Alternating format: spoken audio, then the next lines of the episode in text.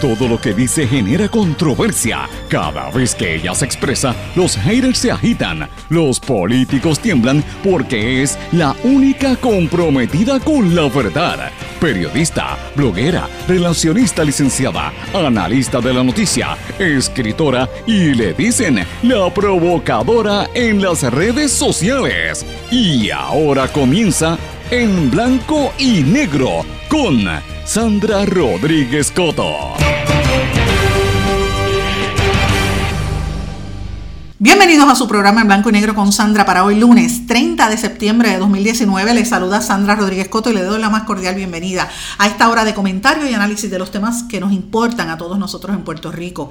Cultura, arte, economía, política todo esto lo vamos a tener en el programa de hoy, así que no se lo puede perder terminando el mes de septiembre y comenzando prácticamente el último trimestre del año, señores. Muchas informaciones de temas de los cambios que vienen en el gobierno y de los recortes terribles que nos van a tocar a todos de una manera u otra, pero tengo que dedicarle un espacio especial a este, en este programa de hoy a lo que sucedió, señores, durante este fin de semana. Hemos perdido tres figuras importantísimas de las artes e incluso de la política. Eh, José José, el príncipe de la canción latinoamericana, falleció y hoy tengo una entrevista con su amigo más cercano en Puerto Rico, no se la puede perder.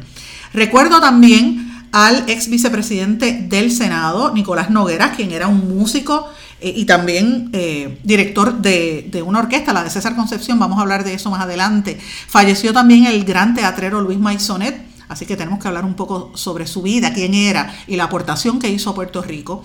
Pero señores, también tenemos que ponernos al día sobre lo que está ocurriendo en la política. Y hay muchas noticias. La gobernadora Wanda Vázquez se allanó, se dobló a la Junta de Control Fiscal, aceptó las, las imposiciones y los recortes que vienen. La pregunta es, ¿es que ella es esclava de la Junta? Vamos a hablar de eso en adelante.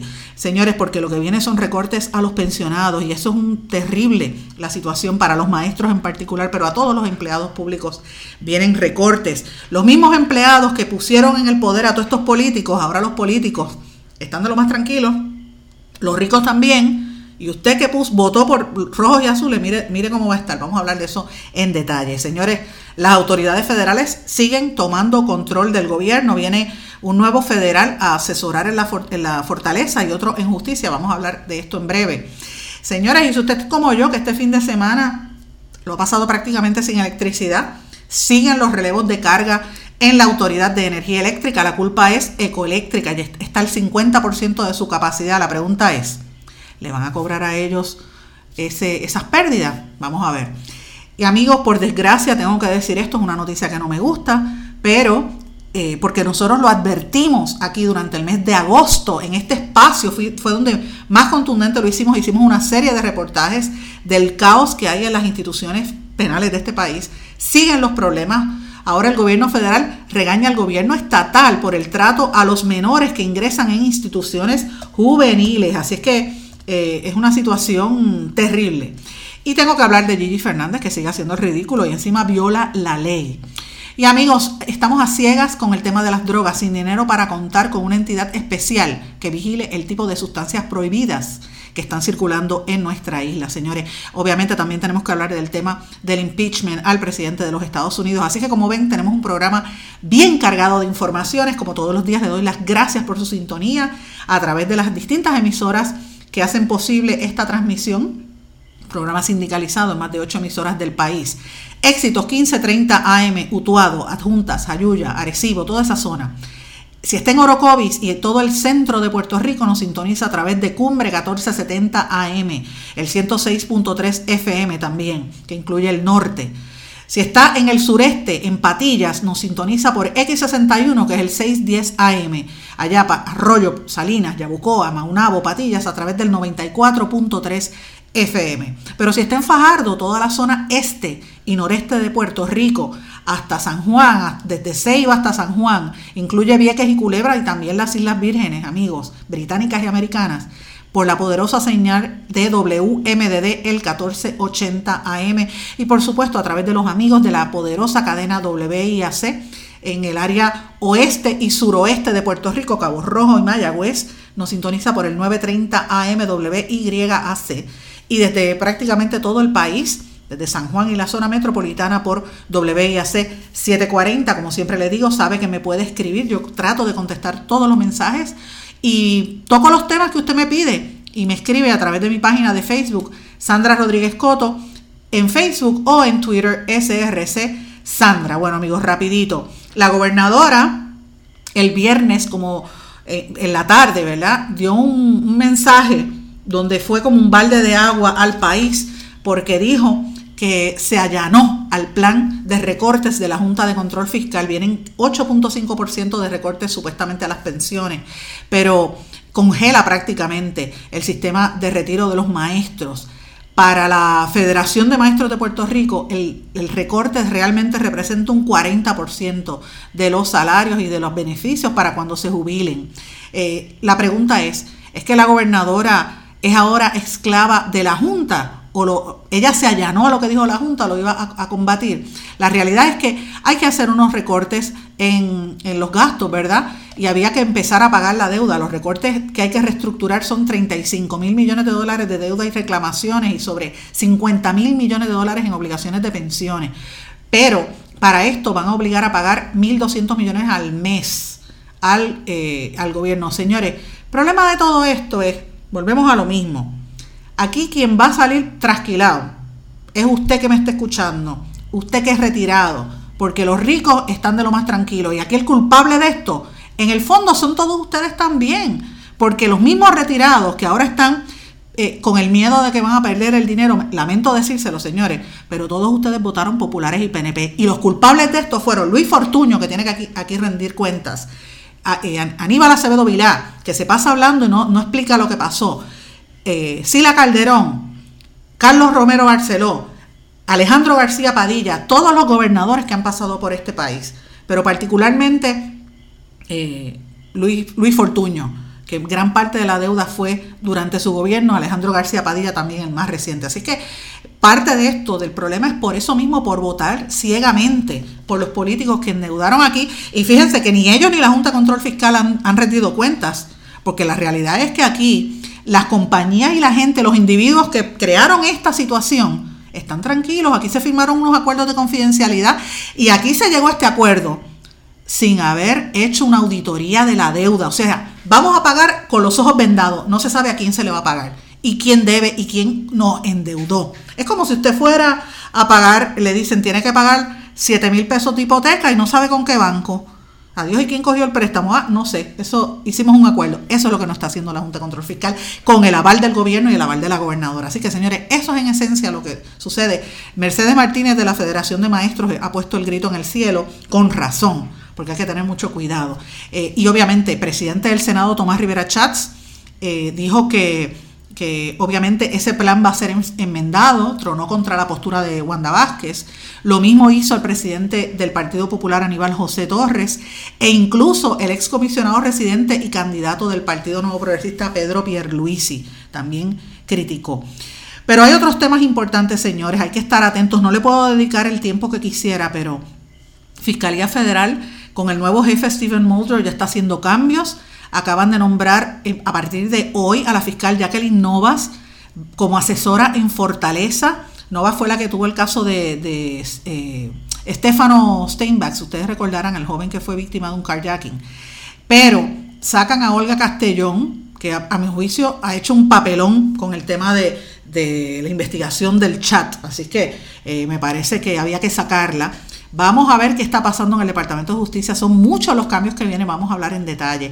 Y mientras tanto, como dije usted, posiblemente esté como yo, fastidiado, porque Ecoeléctrica opera a un 50% de su capacidad y sigue los relevos de carga. Desde el jueves estamos con esa. San Germán, San Juan, Maunabo, Caguas, Yauco, Atillo, Bayamón, Utuado, Cataño, Mayagüez, Quebradillas, Ponce, Río Piedra, Arecibo, o sea, todo Puerto Rico ha estado teniendo problemas y no explican lo importante. Esa factura ¿Se la van a pasar a Ecoeléctrica? Eso es lo que tenemos que preguntarnos, señores. Pero quiero cambiar el tema. Quiero ponerle aquí un medley de canciones. Vamos a bajar un poco la, la tensión, ¿verdad? Y quiero compartir con ustedes un medley de canciones importantes de Príncipe de la Canción, José José, a ver si usted identifica alguna de estas. Escuche.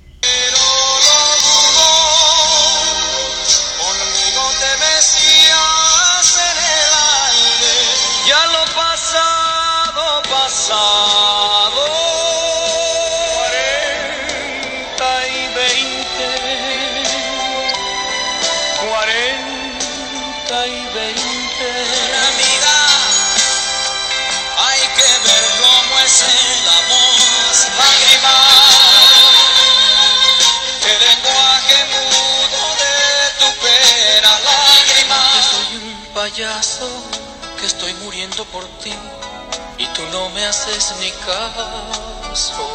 Casi todos sabemos querer. Estoy preso entre las redes de un poema. Eres tú. Espera un poco,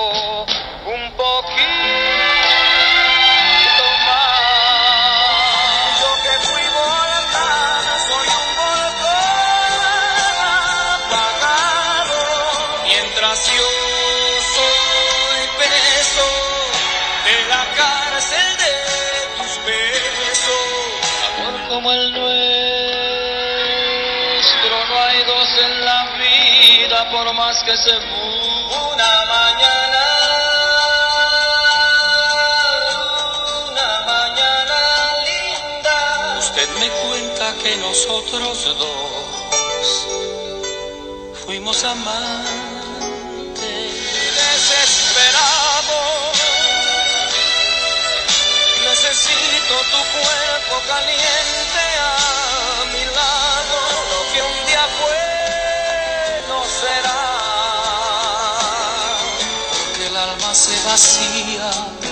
como el cántaro y la nube. El amor acaba. He podido ayudarme a vivir. Fue grande José José. Amigos, en línea telefónica desde Argentina tengo a un amigo de hace muchos años, un amigo entrañable, Luis Ernesto Berríos, así lo conocen, es periodista.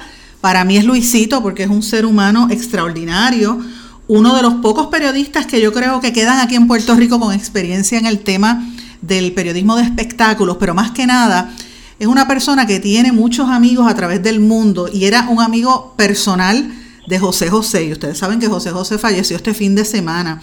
Primero que todo, Luis, eh, mis condolencias porque sé que tú eras prácticamente familia de, José José. Eso es así, de verdad que eh, estoy muy triste. El mundo musical, el pentagrama musical ha perdido una de las grandes voces de Latinoamérica. Es muy triste eh, la muerte de José José, ¿verdad? Su partida, porque eh, pensábamos que él se iba a recuperar porque él se estaba recuperando lentamente, pero estaba en su casa, no había tenido que ser internado, estaba comiendo, tenía buena actitud, estaba positivo, le estaban dando terapia en la casa. Eh, de hecho, hace dos semanas fue una última exclusiva que me dio reaccionando a la muerte de su amigo Camilo VI. Lo recuerdo. Uy, y tan triste, ¿verdad? La noticia sábado que nos llega confirmando su muerte, muy lamentable. ¿Has podido comunicarte, me imagino, todos estos días con la, con la esposa, con la viuda y, los hijos? Sí, sí, inmediatamente que ocurrió su deceso, me llamó su esposa Sara Salazar, muy concernada, y confirmándome, porque como siempre se decía, varias ocasiones salió el rumor y no era cierto, confirmando que su fallecimiento. Y, pero nada, ella está fortalecida y ella está tranquila porque como todo el mundo sabe, ella sufrió un derrame hace unos años atrás y ella tiene que cuidarse y tiene que tener tranquilidad, ¿verdad? Dentro de la pena ella está fortalecida y tranquila porque el mismo José la cuidaba tanto y siempre le pedía que se cuidara, eh, que no sufriera. Y ella pues está, está siguiendo los consejos de José, está tranquila además que lo cuidó y estuvo a su lado más de 20 años. Tú eras amigo de ellos, amigo particularmente de José José, desde hace que yo sepa como 20, tú y yo nos conocemos hace como 25 años, y más o menos esa es la edad que, la cantidad de años que tú eres amigo también de José José. ¿Cómo tú conociste a José José? ¿Cómo lo conociste? yo conocí a José en la década de, del 90, esto, en una entrevista que yo le hice aquí en, en Puerto Rico, que él vino a un concierto entonces, pues fíjate que tuvimos química porque eh, yo recuerdo que yo tenía una corbata muy bonita, a José le gustó. Y antes de irse yo se la regalé y él estaba tan contento y nos hicimos inseparables. Siempre nos comunicábamos por teléfono, eh, nos hablábamos cuando él venía, bueno, al punto que José me invitó a su casa, a Cocoplón, en Coral Gables de Miami, y todas las navidades yo iba para allá y pasaba las navidades con ellos, con él, con Sarita, eh, su hija, la niña, la Sarita, que se llama como su mamá. Y desarrollamos esa química y esa amistad, es una hermandad. Y siempre que él tenía, él me daba muchas exclusivas y siempre eh, él venía hasta mis cumpleaños, llegó a venir a cuatro. El más reciente, que fue su última visita a Puerto Rico, fue en el 2011. Él vino de manera privada para estar conmigo en mi cumpleaños, que fue en el restaurante La Vida de Salinas, y se quedó un weekend con nosotros en la playa de Salinas. Esa fue su última visita a Puerto Rico. Y esa noche fue maravillosa porque tanta gente de Salinas que llegó al restaurante La Vi. Yo, le conseguí una limosina y él ni quería porque José era un hombre bien humilde y muy simpático y bueno, por eso se ganó el corazón del pueblo puertorriqueño y del mundo y ese día filmó autógrafo, se tomó fotos que por ahí están circulando en las redes de todas las personas que lo vieron y compartieron con él ese día en mi cumpleaños. ¿Qué tú haces? Para los amigos que nos escuchan, Luisito es conocido por hacer estas fiestas de cumpleaños extraordinarias, sobre todo las que haces en Salinas, pero has hecho acá en San Juan también y van muchísimos artistas. Yo estuve el año pasado, yo espero ir este año, ¿verdad? Si no, no ha pasado ya este año, ¿verdad? Claro que sí, claro que sí, te invitamos. Sí, yo siempre no me las quiero, no me las quiero perder porque es una, una actividad bien especial y, va mucha gente que te quiere, pero en el caso de José, yo sé que, que la relación era un poco más cercana por la amistad y yo quisiera que tú le compartieras a los amigos que están escuchando en esta emisora en todo Puerto Rico y en la diáspora que recuerdan a José José por la música, pero José José el humano, el, amigo, ¿cómo era él? ¿Cómo era el trato con él? Pues mira, José era un hombre bien sencillo y bien accesible. Cuando él daba conciertos, que él no veía a la última persona que iba al camerino a saludarlo, él no se iba. Y a él le molestaba que algún representante o alguien le impidiera el paso a un fan de él. José era loco con su fan y los defendía. Entonces, cuando salíamos a los, restaurantes a comer, a veces se le enfriaba la comida porque eran filas, todo el mundo lo reconocía, buscaban hasta servilletas para que él les filmara, otros que se retrataran. O sea que él era un hombre de pueblo y que se daba a querer con todo el mundo y, y no tenía diferencias con nadie todo el mundo era especial para él y ese trato tan amigable y tan sincero con su, con su fanaticada, ¿verdad? Que José, Puerto Rico, el mundo perdió. Yo digo Puerto Rico porque era su segunda patria. se amaba Puerto Rico él dice que desde 1960, 70, cuando él vino a promocionar el triste Puerto Rico, fue lo máximo para él, lo apoyaron, respaldaron su carrera. De hecho, cuando él, cuando él confirmó su cáncer de páncreas, lo primero que hizo fue pedir oraciones al pueblo de Puerto Rico por él. Sí, yo recuerdo, no recuerdo. José, además de ser un extraordinario cantante, era un ser humano inigualable querido, ¿y, qué canción es de las múltiples canciones que él tenía? ¿Cuál era tu favorita? Bueno, José tiene tantas favoritas, pero a mí siempre me gustaba mucho la de eh, Amnesia. Ave María, esa ah, era una de mis favoritas, Amnesia. Me gusta Gavilán o Paloma, me encanta. No, porque lo que pasa es que fíjate, José, si, si hubiese sido compositor también, tuviera mucho, fuera multimillonario, porque él tenía algo que no tienen los demás artistas. Cuando José grababa el CD completo, las canciones todas gustaban muchísimo. Hay otros artistas que graban un CD de esas canciones, dos o tres son las que pegan y las que gustan. Si José te cantaba 10 canciones, eran 10 éxitos. Así es. Pues bueno. Él tenía esa magia de enamorar con su voz, de tener una voz tan hermosa, privilegiada. Él hizo un, disco de duetos que a mí me encantó también, que fue maravilloso.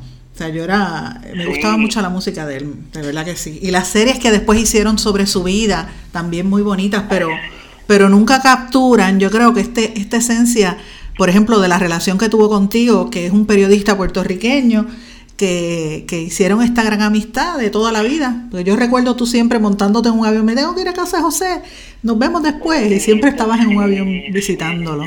Bien lindo. Fíjate, yo agradezco a José José, eh, siempre viviré en mi corazón, siempre lo recordaré y le agradeceré, porque es algo tan grande que un artista internacional de fama como él, me haya abierto las puertas ya a un periodista, porque tú sabes que a nosotros los periodistas pues nos tienen como recelos y, eh, y no tienen mucha confianza. Y yo soy el único periodista que le abrió las puertas y yo era como parte de su familia y me quedaba me quedaba en diferentes ocasiones en el año o sea que eso fue algo bien grande para mí marcó mucho como profesional eh, contar con ese apoyo de él y esta confianza. Pues él algo bien grande, bien grande. Él siempre va a estar contigo, Luisito, así es que te acompaño en este momento. Quería hablar contigo porque he estado todos estos días pendientes, así que gracias por contestar mi llamada porque ciertamente sé lo que él representó para ti y yo como fanática me encantaba su música, así que lo sentí mucho. Muchísimas gracias por esta entrevista. Gracias a ti, Sandra, por ocuparte y por tu gentileza. Y al pueblo de Puerto Rico que no olviden a José José y sigan escuchando sus canciones y en la medida que lo recuerden, Él estará presente porque Él es un espíritu libre eh, que estará con nosotros. Y pues nos aflige y nos da pena que no va a estar físicamente, pero pensemos que él se liberó de ese cuerpo enfermo y de tantas angustias que le tocaron vivir y hoy descansa en el cegazo de Jesús. Así es. Gracias. No te vayas de línea, por favor. Yo tengo que irme a una pausa. Quiero hablarte algo antes de ir a la pausa, eh, una vez cuando vaya a la pausa. Está bien, amigos, nos vamos a una pausa y regresamos enseguida. No se retiren, el análisis y la controversia continúa en breve, en blanco y negro, con Sandra Rodríguez Coto.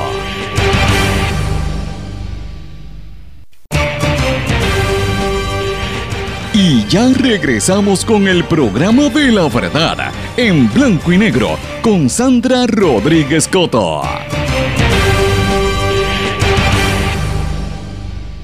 Regresamos en blanco y negro con Sandra, amigo. Quiero que escuchen un poquito de esta música en la voz del gran amigo y apreciado amigo Gilberto Santa Rosa.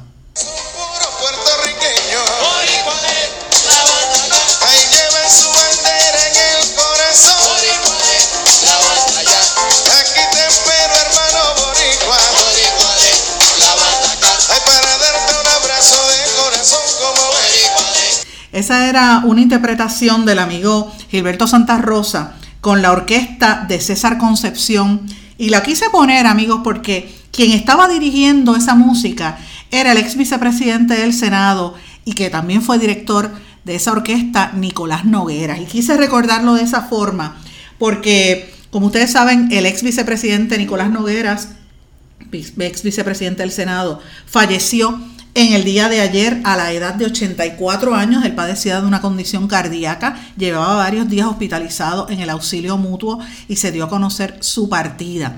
Él lo dijo su esposa Lisbeth Algarín. Y yo quiero recordar a Nicolás Nogueras de esa manera porque yo recuerdo que él tenía, cuando yo tenía como 25, 26 años, eh, para allá para el 96, me puede sacar la cuenta, que son casi 50 que voy a cumplir ahora este año, amigos, pero la realidad es que en esa edad eh, yo estaba bien joven, acababa de llegar prácticamente a Puerto Rico, era reportera en el Nuevo Día, y mis padres, papi y mami, son bohemios, les encanta salir a bailar y entonces se pasaban, todavía es la hora si los dejan, bailando en aquel momento lo hacían muchísimo, iban a los, a los hoteles y yo iba con él, con ellos, con mami y papi, eh, y con amistades, ¿verdad? Y muchas veces en el Caribe Hilton estaba la orquesta de César Concepción y allí estaba Nicolás Nogueras. Y era interesante porque me tocaba a veces encontrarme con él y después por el día yo estaba como reportera cubriéndolo y era un poco incómodo, pero bueno, eh, era un momento interesante. él fue un caballero en el trato a los periodistas siempre, pero hay que recordar que él fue un político muy avesado. Él fue vicepresidente del Senado y portavoz del PNP. Recordarán que él fue eh, republicano, empezó con el Partido Republicano. Eh, empezó en el Senado en el 72 hasta el 86, después volvió del 92 al 96, fue portavoz del Partido Nuevo Progresista del 77 al 81 y como dije, vicepresidente del Senado del 92 al 96, pero señores, a él lo recuerdan muchísimo porque fue el primer miembro de la Asamblea Legislativa en ser expulsado por depravación moral. Y a mí me tocó cubrir eso, eh, que estaba en eh, una época bastante álgida en el Capitolio y estaban allí muchos de los que se fueron, ¿verdad? Fue el primero en ser expulsado. Lo acusaron de no haber, eh, de haber violado la ley de contribuciones, la ley de ética gubernamental, el, código de ética de la Cámara, de, o sea, del Senado, la Cámara Alta, y no haber informado una, ¿verdad? unos ingresos que tenía. Él, eh, evidentemente, había gente que decía unas imputaciones muy serias sobre su vida. Había gente que le lo tildaba de mafioso, porque él era un empresario, él fue dueño de lo que fue el Caribbean, por ejemplo.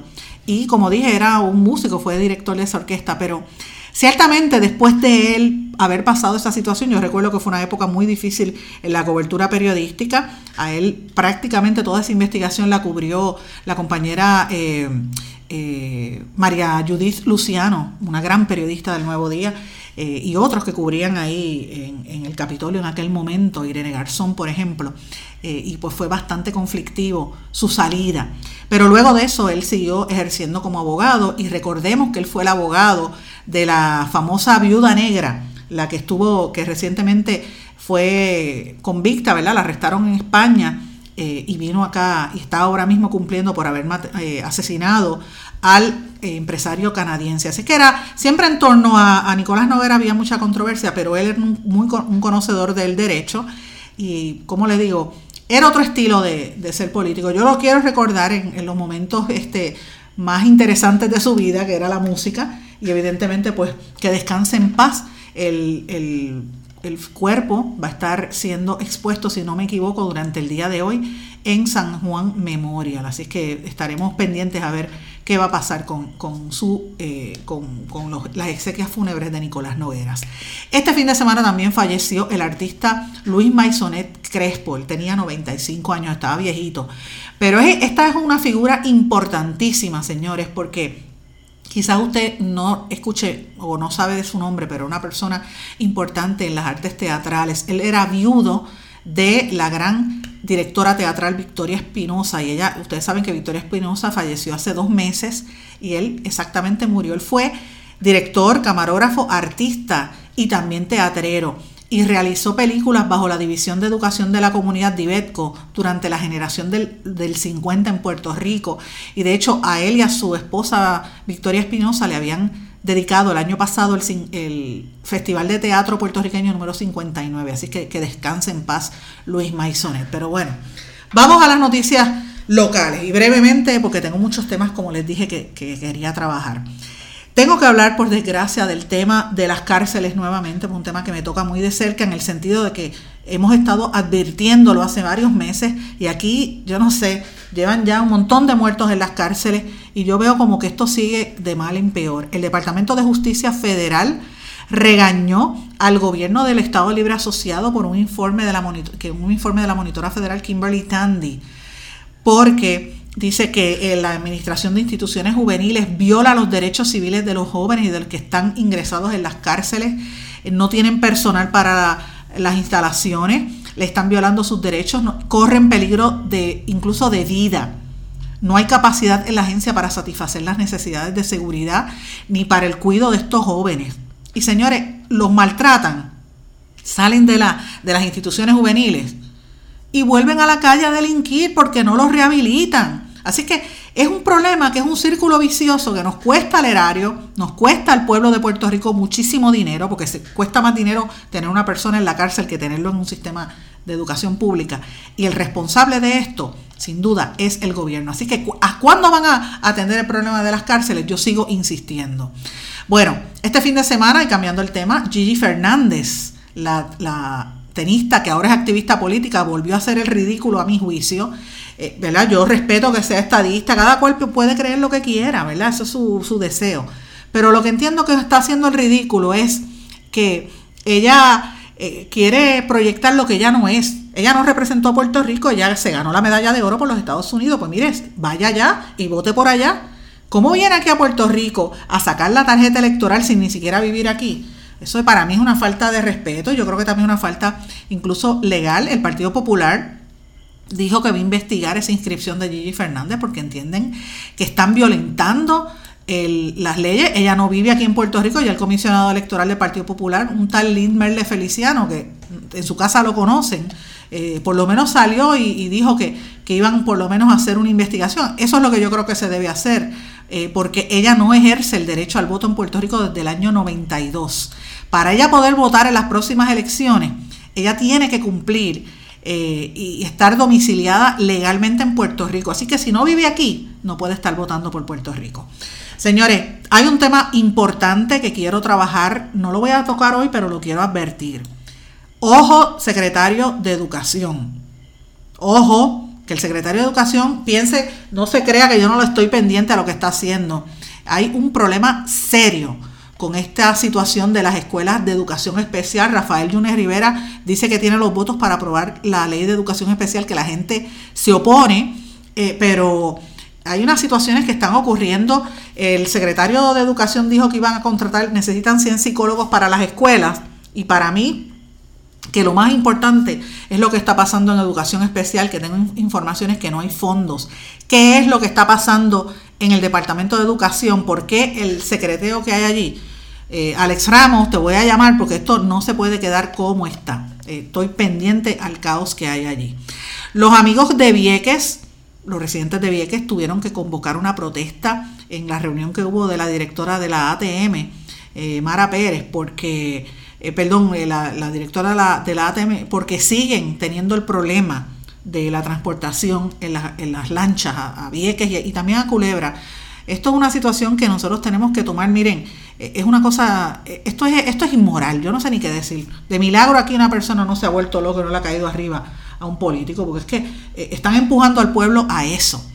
Eh, el, tengo que decir también que la legislatura de San Juan propuso aumentar la edad mínima para el uso de los cigarrillos electrónicos. Esto es un problema bien serio. Jesús Manuel Ortiz, el, legislador popular, dijo que iba a investigar al NIE, negociado de investigaciones especiales. Cambiando el tema, en temas eh, de salud, el regulador federal, la Joint Commission, dijo que hay un problema serio que a dos años del huracán María no hay una red de comunicación entre los hospitales de Puerto Rico. Esto es una situación sumamente seria y a mí me consta porque yo estuve allí. Esto se planteó en el primer foro como en enero del año 2018, primer foro que hizo la Asociación de Relacionistas eh, Profesionales, que estuvo allí Héctor Pesquera y yo recuerdo una compañera, colega, eh, Vanessa Marzán, que en ese momento estaba en el Hospital Auxilio Mutuo, lo planteó, de hecho se puso a la disposición del gobierno para ayudar a implantar este tipo de, contactos. ¿Y usted sabe cuál fue la respuesta? La administración de Rosselló le hizo la vida imposible y ya después tuvo que irse del hospital, es la realidad, porque presionaban así. Y ella estaba diciendo una realidad y miren ahora, tuvo que venir a decirlo el Joint Commission, que hace falta una comunicación entre los hospitales. Señores, hay un tema importante que esto lo ha, lo ha dado a conocer el, senador José Vargas Vidot. No hay dinero para crear una entidad que vigile el tipo de sustancias controladas o prohibidas que están en el país y AMSCA dijo que no tenía ese presupuesto, así es que eh, está bien difícil la situación para poder aprobar el proyecto que había discutido en este espacio el senador eh, Vargas Vidot para educar a la gente sobre la gran cantidad de, drogas ilegales que están corriendo en la calle, que nos están matando a todos nuestros hijos y familiares y amistades, porque aquí en Puerto Rico el que, el que más y el que menos conoce a alguien que, depende o que sufre esa situación. Amigos, hay dos noticias importantes de temas de espectáculos también. Eh, importante, la cantante Olga Tañón está dando a conocer eh, ¿verdad? Como, como ella se, se disfruta la, la, voz de su hija, su primogénita Gabriela, una niña especial que tiene una voz maravillosa y yo pues la bendigo cada vez que la oigo porque como me veo a veces retratada en ese espejo con mi hija, pues yo sé lo que, lo que pasa, Olga Tañón, no es fácil. Señores, y Ricky Martin anunció que van, están esperando un nuevo bebé, él y su pareja, Joan Joseph, o sea, su esposo, porque él está casado, que van a incrementar su familia. Así es que estas son algunas de las noticias que quería mencionarles durante el día de hoy. Tengo que irme una pausa y a nuestro regreso vamos a hablar de noticias de los Estados Unidos. No se retiren, el análisis y la controversia continúa en breve, en blanco y negro, con Sandra Rodríguez Coto.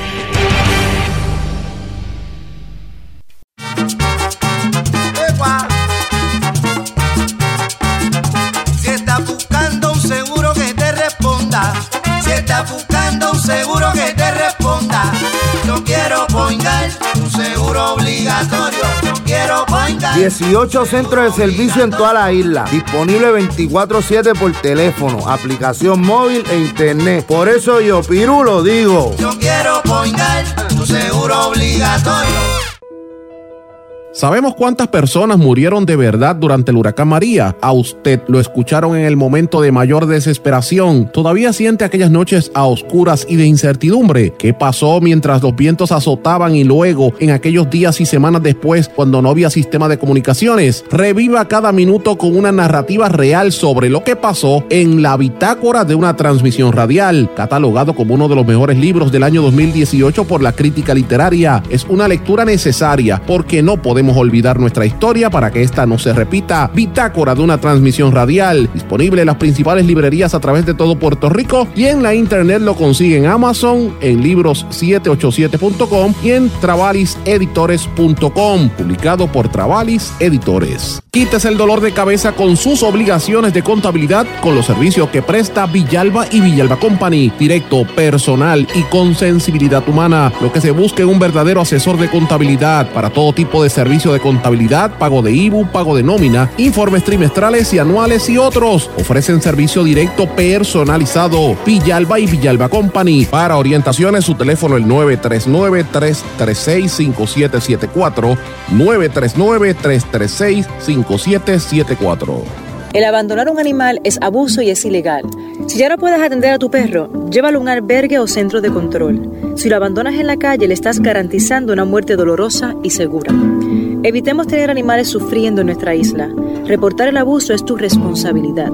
Así que si ves a alguien maltratando o abandonando un animal, llama inmediatamente a la policía al 787-343-2020. Comprométete.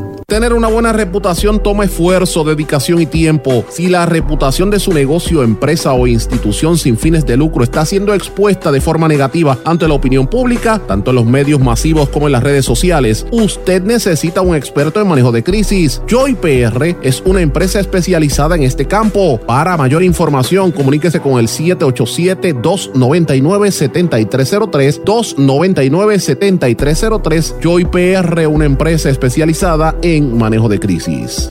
Aspira de Puerto Rico celebra 50 años educando y transformando a Puerto Rico. Lo ha logrado potenciando las circunstancias educativas y sociales que rodean a miles de jóvenes que viven en la pobreza, a veteranos y a poblaciones en alto riesgo. Para información sobre las actividades del 50 aniversario de Aspira de Puerto Rico y sus servicios, llame al 787-641-1985. También puede acceder a www.facebook.com diagonal Aspira de Puerto Puerto Rico. Y ya regresamos con el programa de la verdad en blanco y negro con Sandra Rodríguez Coto. Regresamos en blanco y negro con Sandra, amigos. Bueno, llevamos varios días hablando de este proceso para hacerle un juicio político al presidente Donald Trump en los Estados Unidos. Y a mí me parece interesante hacer un análisis desde la perspectiva del manejo de la comunicación, ¿verdad? De lo que es el manejo de una comunicación, el mensaje, el receptor y el, y el emisor, ¿verdad? En toda comunicación usted tiene un emisor, o sea, quién da el mensaje, y un receptor, quién es el que lo recibe. Entre medio del emisor y el receptor está lo que se conoce como barreras, que es cómo usted desvía para bloquear la información o para desviar el contenido y eso incide en la manera en que la gente recibe ¿verdad? la información. Yo le estoy dando un resumen de lo más corto posible de lo que es la teoría de comunicación, que las personas que trabajamos en el tema de comunicación, sobre todo los que somos relacionistas profesionales, utilizamos mucho las teorías en el manejo de la, de la comunicación. Y yo pues mire, inevitablemente por los años que he trabajado como, como esto, siempre que voy a ver un tema, siempre lo miro desde la óptica de la comunicación. Así que esto de Trump lo he estado mirando desde el principio. Todo el que quiera, yo le invito a que busquen mi blog porque yo llevo años escribiendo desde que él fue candidato. Análisis de comunicación y proyección y mensaje del presidente. Pues miren, en este caso, en el caso de, del tema de, del, del, del impeachment, también vemos esto. Y yo he estado mirando una serie de investigaciones y de análisis parecidos. Un profesor de política pública en American University, Chris Edelson, dijo esta semana que Trump actúa como si fuese el jefe de la mafia, el capo. Y él habla como si fuese el, el, bravucón, ¿verdad? El que manda y el que dice, como si fuese el de los sopranos, ¿verdad? Tony Soprano. Yo soy el que mando y mando a tumbar cabeza. Y una manera en que él lo prueba, según este profesor, es en una conversación que tuvo Trump con la presidenta, con la demócrata de mayor rango, Nancy Pelosi, que eh, esa, ustedes saben que esa conversación se, se, filtró, creo que fue el miércoles o el jueves de la semana pasada, donde Trump le dice, oye, ¿tú crees que podríamos hacer algo con esta denuncia de un informante? ¿Podríamos resolverlo de alguna manera? Como quien dice, vamos a tumbarlo, eh, vamos a, tratar de, tumbar esto porque yo soy el que mando. Pero Pelosi le dijo, sí, podrías decirle a tu gente que obedezca la ley. Eso fue lo, lo que salía en la filtración, ¿verdad? la semana pasada también Trump demostró esa actitud en un encuentro privado que tuvo con diplomáticos en Nueva York, donde insinuó que había que liquidar al informante que ha detonado toda esta investigación, y me refiero a la gente de la CIA, que según el periódico el New York Times, es Vladimir Zelensky, el, que reveló que, que Trump presiona al presidente ucraniano Vladimir Zelensky en una llamada telefónica que ocurrió en julio, en la que supuestamente le pidió a Zelensky que, que investigara a Joe Biden.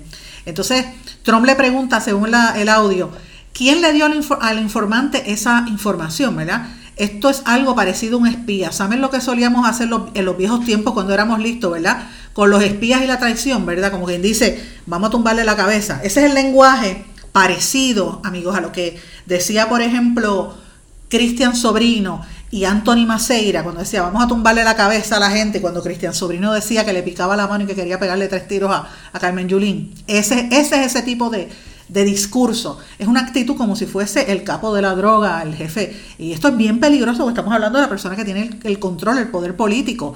Eh, aquí en Puerto Rico, pues evidentemente el pueblo reaccionó y sacaron a, a Rosselló, pero lo sacaron, pero todavía sigue mandando tras bastidores y esa gente sigue no se sabe dónde están, ¿verdad? no les van a hacer nada, que se sepa hasta ahora, pero en el caso de los Estados Unidos hay una preocupación muy, muy genuina con este tema. Y hay una serie de, lo que le llaman el, lenguaje de una distopia, que es una incoherencia entre las explicaciones que quiere dar la Casa Blanca sobre esta polémica y lo que dice eh, Trump. Y dice que esto es una actitud que le llama el doble pensar eh, no sé si ustedes vieron la película o han leído la novela 1984 que escribió George Orwell, que dice que es un lenguaje donde dicen dos cosas a la misma vez, ¿verdad? para, como que están pensando una cosa y actúan de otra manera. Y esa es la fórmula y los ataques a los medios de comunicación, pues obviamente le han traído beneficios a, Trump porque él ataca a los, a los, a los medios y la gente que siente que los medios no son, como ha creado este, este clima antimedio, pues la gente le sigue dando dinero. Él ha recaudado 13 millones de dólares para su reelección. imagínate que, eso. Así que él, utiliza ese mismo lenguaje de destrucción para mantenerse en el poder. Otro de los problemas que hubo también fue el abogado de Donald Trump, Rudy Giuliani, que se incriminó en una entrevista que tuvo en la cadena Fox, que prácticamente eh, dijo que había leyó los, mensajes de texto que había intercambiado con los diplomáticos, imagínate, de Ucrania. Así que eh, eh, se, se, escuchó bastante incoherente. Y otro de las medidas de pata, que yo lo dije en este programa, cuando la gente de la Casa Blanca le envió a los demócratas por error, el, por email, los talking points que se supone que dijeran los republicanos. Imagínense que, imagínense esto, imagínense que el PNP le mandara a todos los legisladores popular que, populares qué es lo que tenían que contestarle a la prensa. Pues eso fue lo que hizo Trump, esa, esa medida de pata. Así que se está dando toda esta dinámica analizando bien en serio cuál es la comunicación del presidente. Y a mí me llama la atención porque el periódico de USA Today revela que un senador republicano, un ex senador republicano, Jeff Flake, dijo que por lo menos hay 35 republicanos de alto rango, senadores de alto rango, que, que votarían en contra eh, de Donald Trump, o sea, que, votarían a favor, debo decir, de que, de que lo destituyan, que le hagan un impeachment para que lo saquen de la oficina, si ellos pudieran emitir ese voto en privado para que no los vean en público porque le tienen miedo al impacto de lo que Trump pueda hacer en contra de sus carreras. O sea que Trump tiene prácticamente acorralados a los mismos republicanos. Es como si fuese una especie de, de, qué sé yo, como los tiene, eso mismo, acorralados. Es, un, es una especie de extorsión eh, psicológica, porque le tienen miedo, porque si él abre la boca empiezan los fanáticos, como Trump ha generado todas esas pasiones, los, senadores republicanos temen que cualquier comentario negativo de Trump represente que no salgan electos. Así que miren qué situación más terrible. O sea, dos terceras partes, o sea, un total de eh, como mínimo 35 senadores eh, le votarían en contra. Se necesitan dos terceras partes, 67 en total, para eh, remover o, o, sacar a un presidente. Y obviamente, si tienen a los, a los senadores demócratas más por lo menos 20 republicanos, pues entonces eso se lograría. Pero el problema es que necesitan ellos hacerlo de una manera que sea escondida, porque si no, tienen el miedo de que Trump les afecte sus carreras. Y mientras tanto, el presidente Donald Trump vuelve a quejarse y sigue diciendo que él está siendo víctima de acoso. Y él dice obviamente que quien está acosándolo y él, los insulta es por Twitter él dice que son los demócratas y que todo esto es una campaña de Joe Biden. Así que, ¿qué le parece eso a usted? Me deja saber cuál es su opinión al respecto, señores. Y brevemente, quería mencionarles algunos temas de América Latina. El expresidente del gobierno, del gobierno español, José eh, Rodríguez Zapatero, ¿usted se acuerda de Rodríguez Zapatero? Anunció que respalda, que respalda la mesa de diálogo puesta en marcha en Venezuela por el Ejecutivo y dijo que, y, el Ejecutivo y un sector de la oposición, que ustedes saben que han estado tratando de reunirse y, mejorar, eh, comenzar un diálogo más que nada. Así que, pues, él dice que lo está respaldando y que él espera que evidentemente, pues, sea un diálogo positivo. En Venezuela también quiero mencionarles que está eh, resurgiendo el famoso río Arauca como el de la canción del Arauca Vibrador, hermano de la espuma eh, de, las rosas, como dice la canción venezolana. El de, Yo nací en una ribera del Arauca Vibrador, no sé si la recuerdan. Soy, hispano, eh, soy hermano de la bruma, de las garzas de las rosas, algo así que decía la canción. Pues miren, ese caudaloso río del Arauca, que en cerca de 300, de 300 kilómetros de su cauce marca el límite precisamente, precisamente entre Colombia y Venezuela es un área por donde están pasando los venezolanos huyendo hacia Colombia. Ese es el área prácticamente donde están eh, moviéndose de la crisis que se vive tan terrible en Venezuela. Eh, y es un foco que nunca, al cual nunca le han prestado demasiada atención. Es un cruce fronterizo porque hasta ahora prácticamente todo lo que le han puesto el enfoque ha sido en, en la región del Cúcuta. Así es que me parece interesante ese particular, señores. Y eh, pues eso, era, eso es parte de lo que ha estado mirándose. Lo otro que también es interesante es la paridad y la incertidumbre que están predominando en un a un mes de las elecciones uruguayas. No sé si ustedes están al tanto que en Uruguay se van a llevar una, a cabo unas elecciones para y hay varias opciones para tratar de desbancar al gobierno después de tres mandatos consecutivos eh, que ha habido en los últimos meses, ¿verdad? Así que se supone que vengan unas elecciones eh, en Uruguay, que es uno de los países de América Latina donde más eh, democracia hay, donde hay gente más, vamos a decirlo así, más, no, no, quiero decir inteligente, pero más culta, vamos a ponerlo de esta manera, están viviendo en América Latina, señores. Y me tengo que despedir, como dije al principio, todavía estamos desde, desde este fin de semana todos los que son fanáticos del mexicano José José llorando la pérdida del príncipe de la canción, que como dije, eh, falleció el pasado sábado a los 71 años por un cáncer de, de, páncreas. Es el tercero, porque el otro, eh, saben que también se fue hace poco, el segundo, debo decir, este se fue hace poco Camilo VI, pero evidentemente José José pues tenía una relación distinta con Puerto Rico y, y era una figura, yo creo que trascendió muchísimo más. Los dejo con un poquito de una de las canciones que a mí más me gustó de José José, Gavilán o Paloma. No sé si ustedes, si ustedes la recordarán tanto como la recordé yo en aquella época, eh, Gavilán o Paloma. Estaba sola, completamente bella y sensual. Algo me arrastró hacia ti como una ola. Y fui y te dije hola, ¿qué tal? Esa noche entre tus brazos caí en la trampa. Casaste al aprendiz de seductor. Y me diste de comer sobre tu palma,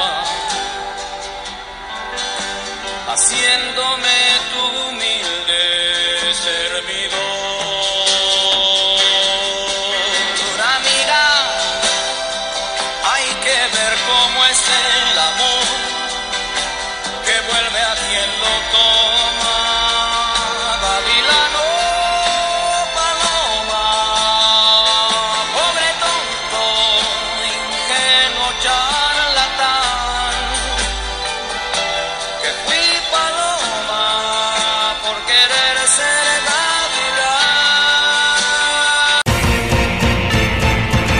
¿Se quedó con ganas de más? Busque a Sandra Rodríguez Coto en las redes sociales o acceda a en blanco y negro.blogspot.com porque a la hora de decir la verdad solo hay una persona en la cual se puede confiar. Sandra Rodríguez Coto en blanco y negro.